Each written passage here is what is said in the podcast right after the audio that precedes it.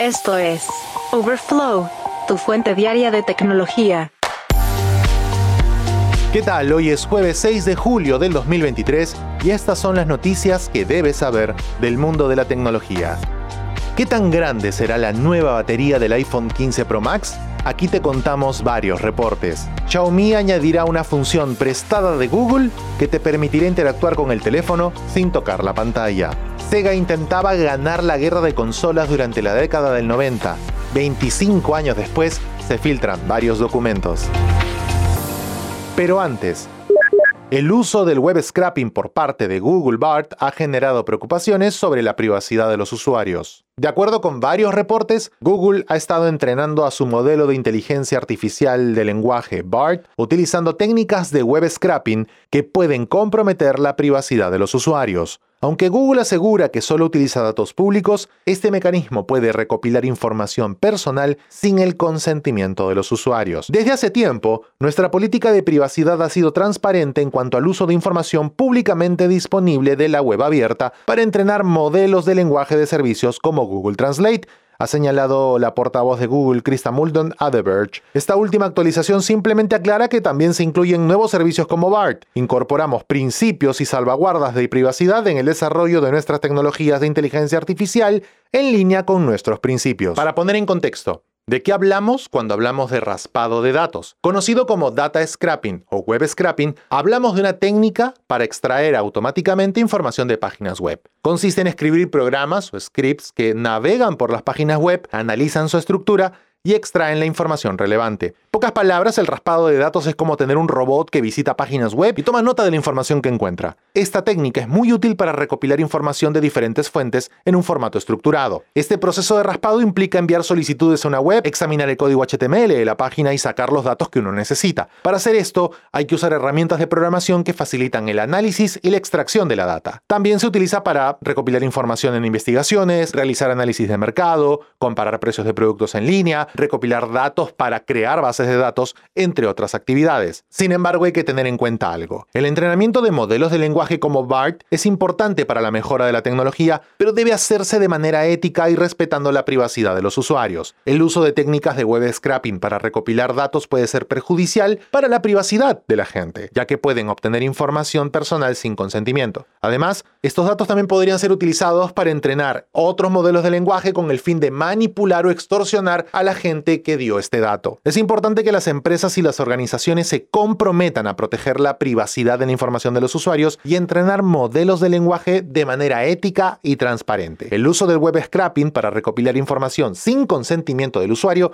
es una práctica cuestionable que debe ser evitada en la medida de lo posible. Xiaomi anunció una nueva función, se llama Motion Sense. Estará incluida en varios teléfonos y utilizará sensores de movimiento para permitir a los usuarios interactuar con los dispositivos sin la necesidad de tocar la pantalla. Esto podrá sonar muy novedoso, pero ya se implementó en el Pixel 4 de Google. Sin embargo, a diferencia de Solid de Google, que utiliza un radar, Motion Sense utiliza sensores de movimiento comunes. Cabe destacar que Google implementó una función similar en el Pixel 4, pero no tuvo el éxito esperado. Además, puede ser muy útil en ciertas situaciones, como cuando estás en la cocina y no quieres ensuciar la pantalla, pero posiblemente no sea tan práctica para el uso diario. Esta función de Xiaomi es una adición interesante a la gama de características de los smartphones, pero no hay disponibilidad absoluta en este momento, no se sabe en qué dispositivos va a llegar, por lo menos sabemos que le está implementando. Para los gamers de corazón, el nombre Sega tendrá un impacto distinto. En la década de 1990, Sega fue una de las principales competidoras de Nintendo en el mercado de las consolas de videojuego. Sin embargo, una filtración reciente reveló documentos confidenciales de la compañía que muestran cómo pasó de romper el monopolio de Nintendo a abandonar completamente las consolas después de la Dreamcast. Estos documentos revelan costos, márgenes y ventas de cada sistema de Sega vendido en Estados Unidos hasta 1997, así como intercambios internos de correos electrónicos en donde el CEO de esa época, Tom Kalinske, aseguró a su personal de que estaban matando a Sony en Japón en marzo de 1996. Sin embargo, para septiembre de ese año, la realidad fue distinta y Kalinske presentó su renuncia. Antes de la aparición del Nintendo 64, Sega observó cuidadosamente a Sony y trató de encontrar maneras de evitar de que la compañía se consolidara. Las estrategias que implementaron incluyeron posicionar a la consola Saturn como el sistema de próxima generación técnicamente superior, aprovechar periféricos exclusivos, fortalecer la línea de deportes y sacar títulos simultáneamente con las temporadas deportivas. Saturn, para los que no lo saben, fue una videoconsola de sobremesa lanzada por Sega en 1994 en Japón y posteriormente en otros mercados. Fue la sucesora de la Sega Genesis o Mega Drive en algunas regiones. Compitió directamente con la PlayStation y la Nintendo 64 en la denominada Segunda Guerra de Consolas. Tras la pausa, ¿qué tan grandes serán las baterías del futuro iPhone 15 Pro? Te lo contamos. Overflow, tu fuente diaria de tecnología. Hay mucho interés en lo que Apple pueda presentar seguramente en septiembre con sus nuevos modelos iPhone 15. Varios reportes apuntan a un incremento considerable en el almacenamiento de energía en estos nuevos dispositivos.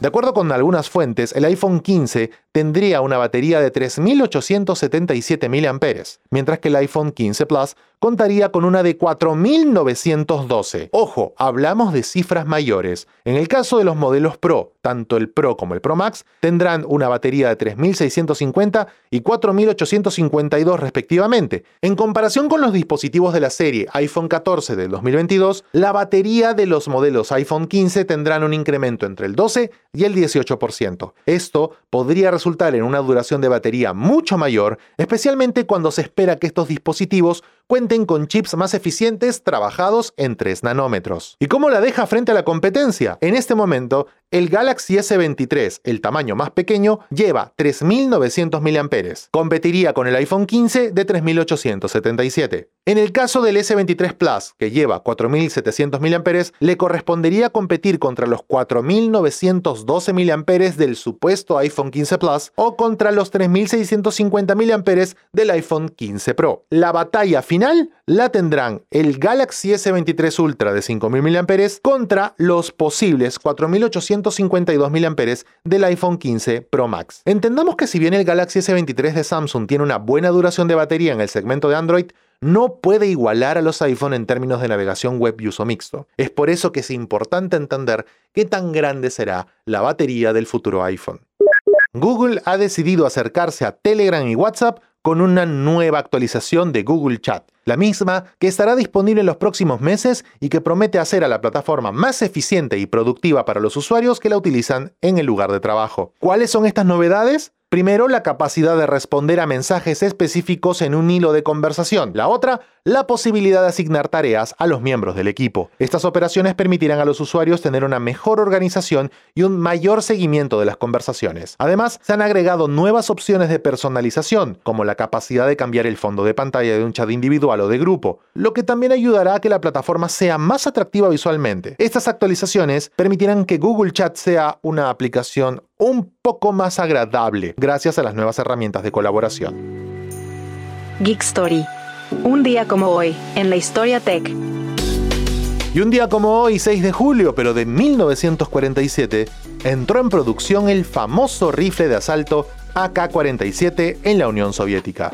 Diseñado por Mikhail Kalashnikov, el AK-47 es un rifle de asalto operado por gas y utiliza municiones de 7,62 mm por 39 mm es uno de los rifles más utilizados y producidos en todo el mundo. Se ha convertido en un icono de la cultura popular y la historia militar. El diseño simple y robusto del AK-47 lo convierte en un arma fácil de fabricar y mantener, lo que justamente le permitió ganarse un espacio en los grupos armados y militares en todo el mundo. Geek Story. Un día como hoy, en la historia tech.